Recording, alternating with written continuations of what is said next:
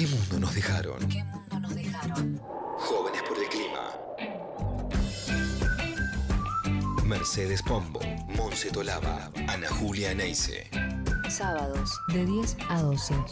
937. Nacional Rock. En esta instancia vamos a estar hablando de algo que ya adelantaron mis compañeras Merce y Monse, que es este nuevo informe del panel intergubernamental de expertos sobre cambio climático que fue publicado el lunes y que fue descrito como una especie de alerta roja para la humanidad. Recordemos que, eh, ya de paso, les recordamos la consigna, que es que si alguna vez... eh, ah, no, perdón, la consigna tiene que ver con lo de si tenés razón, tenés razón. Me quedé en el pasado. Pero bueno, básicamente eh, este informe es muy importante porque, digamos, es un informe que no se publicaba desde 2014 y nos adelanta y nos actualiza con cuál es la situación respecto al calentamiento global.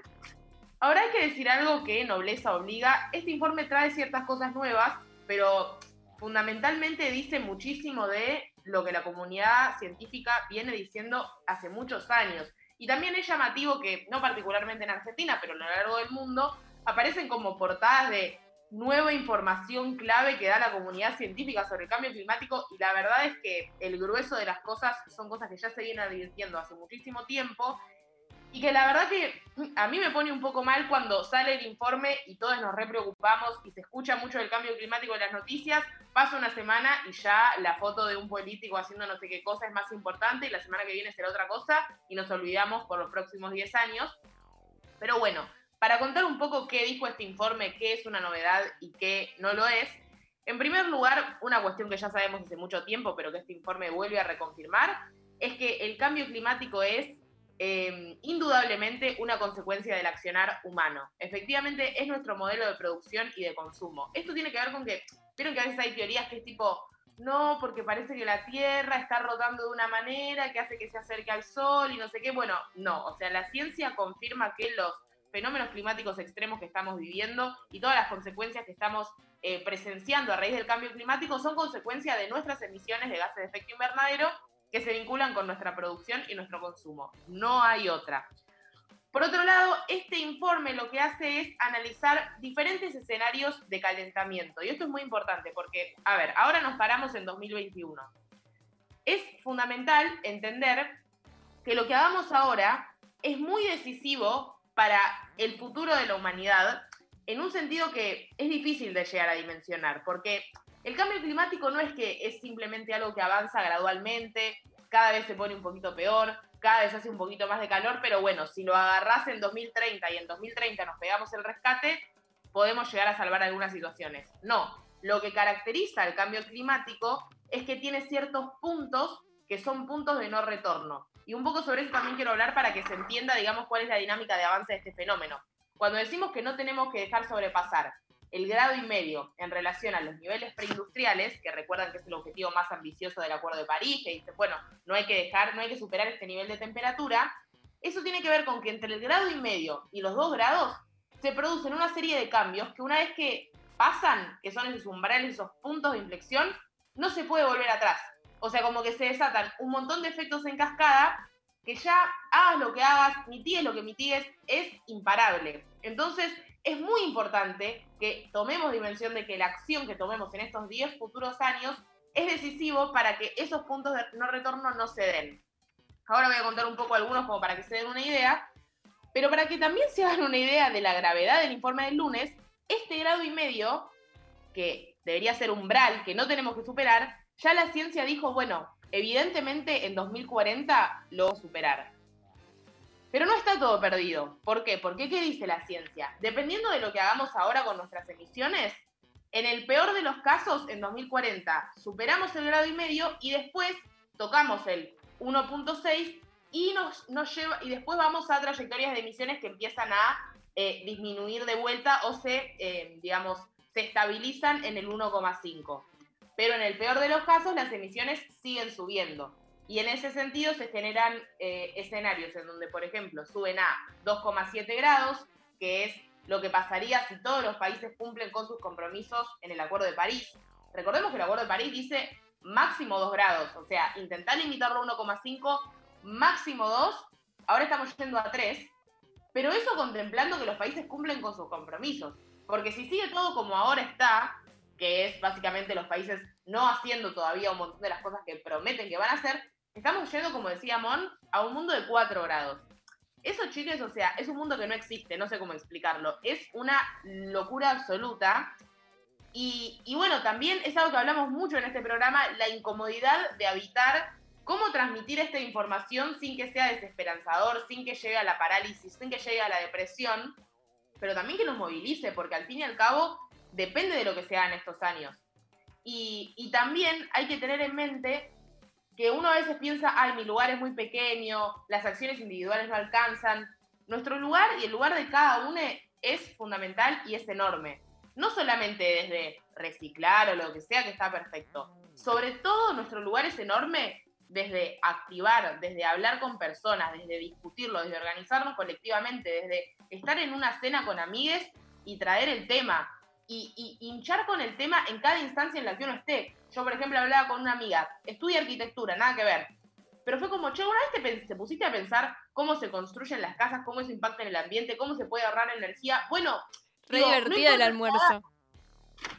Bueno, yo soy así, pero igual mis amigas me quieren igual. Y de todas maneras, real que no importa qué hagas, te podés dejar atravesar por el cambio climático y podés aportar desde lo que estás estudiando, desde lo que te está interesando, desde si te gusta la literatura y querés escribir un cuento al respecto, como que no es solamente reciclar, es amplificar el mensaje.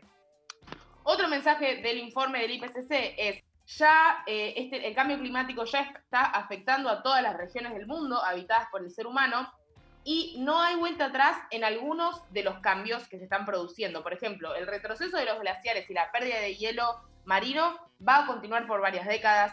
El, derretimiento de Groenlandia y la Antártida va a continuar por miles de años. El nivel del mar continuará aumentando por cientos de miles de años. Esto tiene que ver con que los gases de efecto invernadero vieron que se quedan por bastante tiempo en la atmósfera, como que vos los emitís hoy, pero quedan. Entonces, hay ciertos fenómenos que tienen como una inercia. Ahora, de lo que hagamos nosotros, va a depender qué va a pasar en el futuro. Y para cerrar, quería contar algunos puntos de no retorno como para que los tengamos mapeados o para que entendamos cómo es esta dinámica eh, de ciertos umbrales que se traspasan y se genera ese efecto en cadena que es imparable. Por ejemplo, en el Amazonas, vieron que Monse contó hace un par de programas que está emitiendo más gases de efecto invernadero de los que está absorbiendo, sobre todo como, como consecuencia de eh, los incendios y de la deforestación.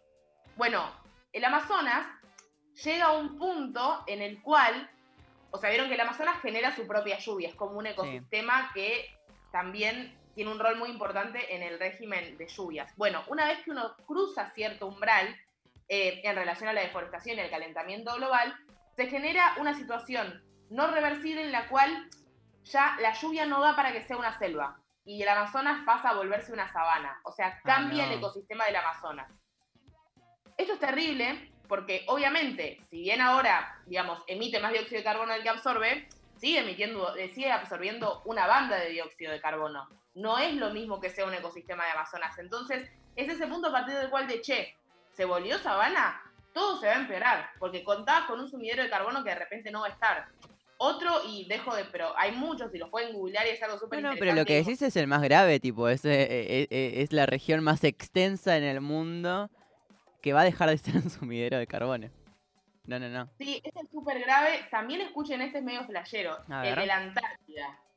La Antártida es como una especie de, yo lo entiendo así para que sea comprensible, es como una especie de Tetris de bloques de hielo. No es que la Antártida es un único hielo, sino que son un montón de, em, de estructuras que se van intercalando y que todas dependen de todas para que la Antártida se mantenga como continente. Lo que está pasando es que se están derritiendo ciertas estructuras claves a partir de la cual, si se derriten esas, se desmorona la estructura y todo se derrite. Porque en realidad lo que conserva el frío es que hay ciertas estructuras de la Antártida que no tocan el agua. Cuando ciertas estructuras de hielo pasan a tocar el agua, se derriten más rápido. Es cuando pones el hielito en, no sé, en el agua, o sea, cuando tomas un agua con hielo. Entonces, lo que dicen les expertos, y esto es algo más a largo plazo, pero que debería preocuparnos porque es parte de la humanidad que alguien va a vivir, este proceso, si se sigue profundizando, llega un punto en donde no va, o sea, se va a derretir todo y va a aumentar 60 metros el nivel del mar. O sea, para que nos ubiquemos. Ahora aumentó de 10 a de 10 a 20 centímetros. 60 metros bajo el nivel del mar es... Es un montón. Chau, Estamos baby. hablando de refugiados climáticos en todo el mundo, en todas las costas. es sí, un 20% de la población mundial afectada por eh, inundaciones absolutamente permanentes. Entonces, bueno, ¿a qué hay que, ¿cómo hay que tomar igual el informe del IPCC? Hay que tomarlo como, como algo duro, pero que nos tiene que movilizar a hablar más de esto, a hacer algo, a pensar qué podemos hacer de nuestro lugar, más allá de la acción individual, que es necesario tomarla, ¿cómo podemos es, es eso, es un ultimátum de, che, de verdad, ¿qué están haciendo? Y eso nos cabe a todos, no a todos por igual, pero en algún punto nos cabe a todos pensar, tipo, ¿cuál es tu relación con la naturaleza? Por ejemplo, la mía, ninguna, o sea, un árbol cuando salgo de mi casa en la ciudad. Ni idea, no hay nada que yo haga que tenga mucho que ver o que yo sienta que tiene que ver con la naturaleza. Y eso le pasa a un montón de gente, porque es el estilo de vida capitalista que vivimos, como dejarse atravesar por eso y decir, bueno, ¿qué onda? ¿Cómo la pienso? ¿Cómo la veo? Como no estar tan en piloto automático porque el mundo nos está marcando hasta acá. Alerta roja o va a pudrirse todo de verdad. Totalmente aparte, perdón, eh, en vísperas de, de una COP, eh, la conferencia de las partes que va a ser eh, en noviembre, que justamente va a tener que tratar de desarrollar estos temas. Eh, incluso el año, bueno, el año pasado no se desarrolló por la pandemia, entonces hay mucho que discutir, pero definitivamente si este informe no es un ultimátum y bueno, como se suele calificar a las COP, que únicamente es como un telón y no se discute a fondo, no se toman medidas, un poco, no, sé si, si en, esta, en esta edición no se va a discutir en serio, no se van a tomar eh, acciones, ¿qué va a pasar en un futuro? Es un momento muy decisivo. Lo, que, lo, lo difícil es que son cambios que no tienen precedentes, tipo, nunca se hizo esto que necesitamos que la humanidad haga. Pero de manera tenemos que hacer lo posible, no podemos dejarnos caer en un pesimismo, tipo, no nos lo podemos conceder, porque si, lo- si el momento de ahora importa, hay que poner todo para que cuente.